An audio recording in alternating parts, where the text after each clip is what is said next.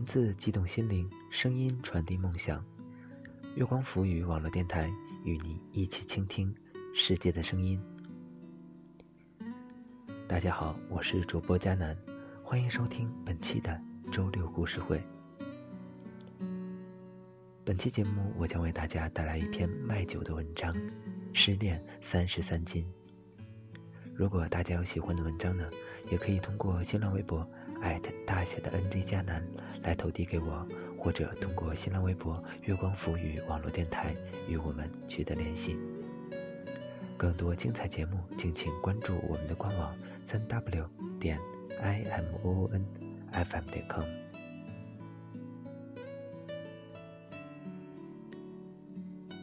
失恋三十三斤，文卖酒。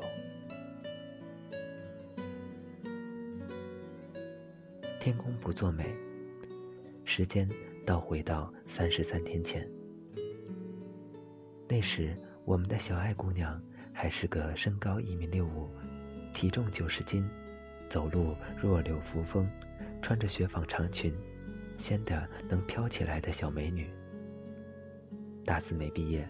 青葱水嫩，亭亭玉立，满脑子要为骆以轩献身的精神。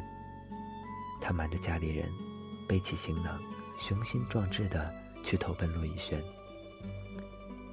骆以轩是何许人也？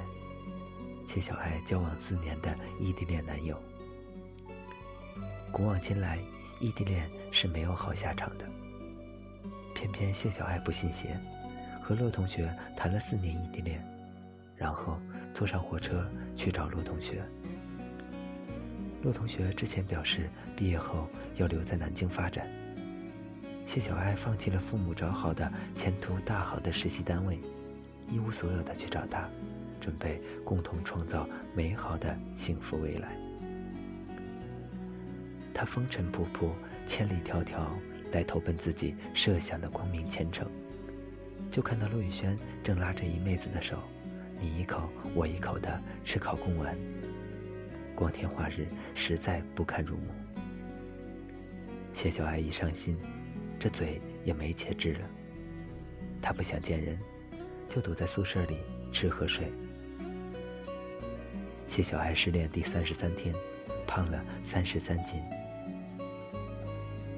班长通知一个月之后举行婚礼，不行，他不能这副模样。去见骆以轩，谢小爱想了一晚上，然后做了第二件蠢事。他在学校论坛上发了个帖子，寻找王小贱。他看了部电影《失恋三十三天》里面的王小贱，毒舌嘴贱，充满战斗力。他现在就需要这么个说话带枪带棒，瞬间让人血槽清空的家伙来羞辱自己。对。就在过去的一分三十三秒，谢小爱决定减肥。头可断，血可流，尊严必须有。他也要把这三十三斤赘肉一刀一刀割出去。帖子的最后一句，谢小爱自暴自弃，说：“若减肥成功，无以回报；要不嫌弃，以身相许。”怎么说？大学四年，谢小爱也被追了四年。号称外国语学院最难追的女孩，没人咬得动，硬的跟望夫石似的。帖子一出，惊起无数蛤蟆。不过，在看了谢小爱如今的尊容之后，纷纷敬而远之。几近炎凉，谢小爱这才知道自己闹出多大的笑话。她心灰意冷地删了帖子，觉得自取其辱。有人拍门。他挪着笨重的身子去开门，看到徐老幺在门后横眉冷对，看了他好一会儿，吐出三个字：“够虐的。”徐老幺是谁？是朵不输于王小贱的奇葩，原名徐雪峰，因为作风诡异，不按常理出牌，江湖人称徐老幺。四年前，开学报道的第一天。徐老幺正在卖电话卡，正推销得起劲儿，后背被拍了一下。他一回头，对上谢小爱青春美貌的笑脸。徐老幺那时就一个感觉，我的天哪！他立马放下麦卡大爷，把谢小爱送到女生宿舍楼，并成功的推销了一张电话卡，连打听号码都省了。接下来开始路遥知马力，日久见人心的追求大爷。奈何谢小爱同学就是个天然呆，只当他是大碗喝酒、大口吃肉的哥们儿。终于，在一个雷电交加、大雨倾盆的晚上。徐老幺按耐不住，跑到女生楼下，大喊：“谢小爱！”那天正好是十一月十一日，有名的光棍节。网络上都叫嚣着脱光、脱光，摆脱光棍。谢小爱哭着说：“对不起，我有骆以轩了。”接地气。徐老幺看着谢小爱不断摇头，又骂。我说谢小爱，你胖了，难道连智商都被脂肪挤光了？现在做事情这么没脑子。谢小爱气急，他找什么王小贱？放一个徐老幺在旁边，他就能气得三天吃不下饭。徐老幺拉起他，行了，别哭了，出去接接地气。谢小爱起身，也没追究徐老幺，已经去别的城市实习了。怎么又回来了？况且现在最重要的是减肥。有道是徐老幺一出，谁与争锋。谢小爱开始在徐老幺的鞭挞下，踏上了减肥的道路。不成瘦子，就成死胖子。他还制定了一套完整的作战方针，严格执行，从心灵和生理上践踏谢小爱。带谢小爱去逛街。指着橱窗里仙飘飘的裙子，漂亮吧，好看吧？现在你都穿不了。把陆宇轩的照片放大，挂在他墙头，帅吧？他现在拉着别人的手，还把你当成胖子。谢小爱嗷嗷冲出去，一拳打在陆宇轩脸上，朝天大叫：“我要变瘦！”两人去称体重，谢小爱一百一十斤。瘦了十三斤，徐老幺很高兴，恭喜你谢小爱，你已经从肥肉型胖子变成精肉型胖子。谢小爱摇头，不够，还远远不够，离班长结婚只剩下十天，他要尽快瘦回以前的样子。谢小爱也狠心，置之死地而后生，女人要对自己狠一点儿。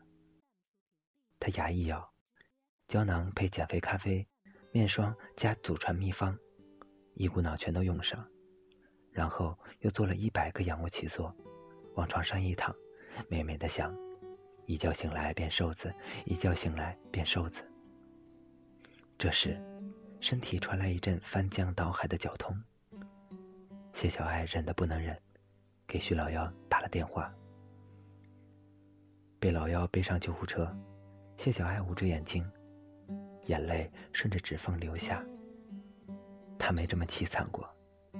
以前她是个资质的人，上进努力，多吃一个馒头都有罪恶感。现在她丢了实习单位，没了爱情，连女生最在意的容貌也没了，什么都没了。而把她弄得一团糟的人还一无所知，牵着别人的手。谢小爱抽泣着，小声说：“骗子，都是骗子，我再也不要谈恋爱了。”食物中毒。两天后，徐老幺削着苹果，一边往自己嘴里送，一边骂：“谢小爱，你真是够伟大的，为一个男人赔上一条命。食物中毒，我看你是脑子进水了。”谢小爱拉过棉被，捂住脑袋。他现在不想见人，也没脸见人了。捂了一会儿，他觉得奇怪，世界怎么这么清静？他探出头，看到一个最不想看到的人——骆以轩，面容憔悴，一脸悲伤的望着他。谢小爱发出一声惨叫，然后以迅雷不及掩耳之势窜了出去。谢小爱跑了，他不敢面对陆逸轩。谢小爱怒气冲冲的找到徐老幺，开口就质问：“是不是你告诉陆逸轩的？”徐老幺点头。谢小爱堆积在体内的肝火怨气全部爆发了，他恶狠狠地推了他一下，歇斯底里地吼着：“谁叫你让他过来的？你看我现在这样子，又丑又肥，怎么见他？你凭什么插手我们之间的事？”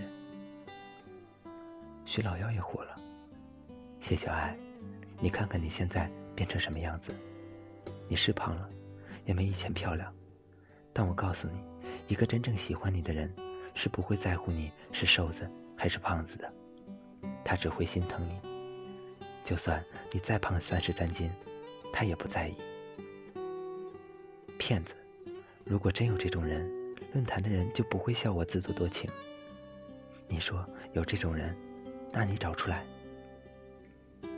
徐老幺脱口而出：“难道我不是？”男人的话最不能信。十天后，谢小爱一个人参加了班长的婚礼。她还是没能收回以前。同学们开玩笑说她胖了，不过比以前健康。除了骆以轩，没人知道她曾经身陷泥潭，差点爬不起来。谢小爱遇到骆以轩，他坦言：“骆以轩，你现在就像我身上的赘肉。”不被需要，还是个负担。离开你还是会痛，但痛过以后，我会变得更好。他长大了，一个人也可以很好的生活。徐老幺来告别，他实习一半跑回来，老板要剥了他的皮，他得赶紧回去。徐老幺说：“谢小爱，我走了，以后再失恋分手。”也不要把自己整成胖子。最后，他抱了抱她，小爱，不用再见了，你现在挺好看的。谢小爱也抱了抱他，他没再去纠结体重，一切顺其自然。要实习，要毕业，失恋了，可生活还要继续。他学着稳妥平静的生活。有一天。他发现原来的衣服能穿了，他兴奋地给徐老幺打电话：“老幺，我瘦回来了，你也回来吧。”他走出来了，可以更好的喜欢一个人。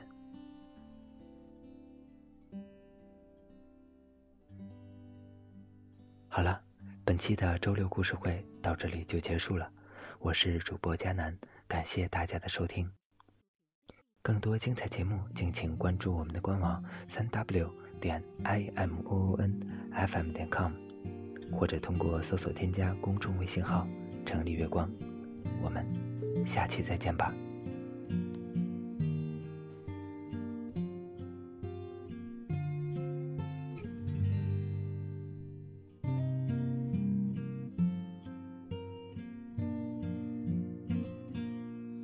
那年春天。我迷失在梦里。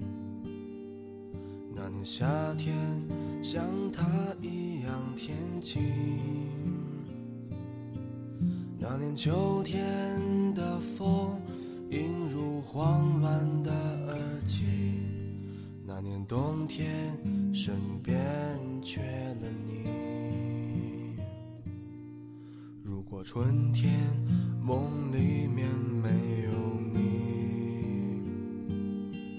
如果。夏天街角遇不见你，就算秋天的风带你回不到这里，我的心就像冰冷的冬季。春夏秋冬失去了你，我怎么过一年四季？漫无目的的胡言乱语，让我独白出谁的回忆？春夏秋冬放开了你，你让我怎么平静？你的话就像秋风无情。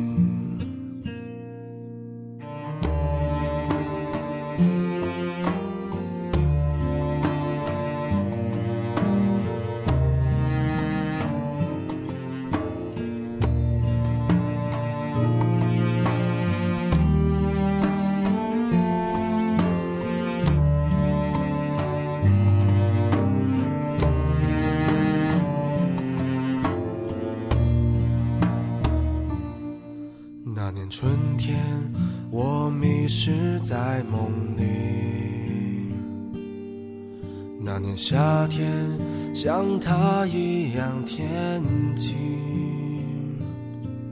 那年秋天的风，映入慌乱的耳际。那年冬天，身边缺了你。如果春天。梦里面没有你，如果夏天街角遇不见你，就算秋天的风带你回不到这里，我的心就像冰冷的冬季，春夏秋冬失去了你。我怎么过一年四季？漫无目的的胡言乱语，让我独白出谁的回忆？春夏秋冬放开了你，你让我怎么平静？你的话就像秋风无情。春夏秋冬失去了你。我怎么过一年四季？漫无目的的胡言乱语，让我独白出谁的回忆？春夏秋冬放开了你，你让我怎么平静？你的话就像秋风无情，怎么去寻找春天的？归期，看着大雁一起回归远方，心中想着伴随你的姑娘，看着落叶飘落，回到家乡的彷徨，保持着习惯的。想象。